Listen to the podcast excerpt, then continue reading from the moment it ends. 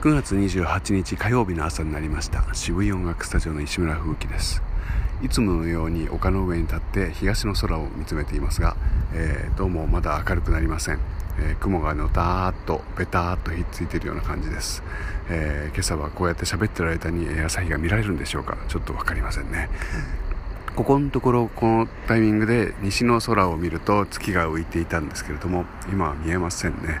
あれ？あ真上に見えました半分になった月がね真上です。真上に今見えるタイミングらしいです。はい、えー、月末、えー、思いのほか忙しくなってきた月末です。ちょっといい風が吹いてきたんではないかなと思います。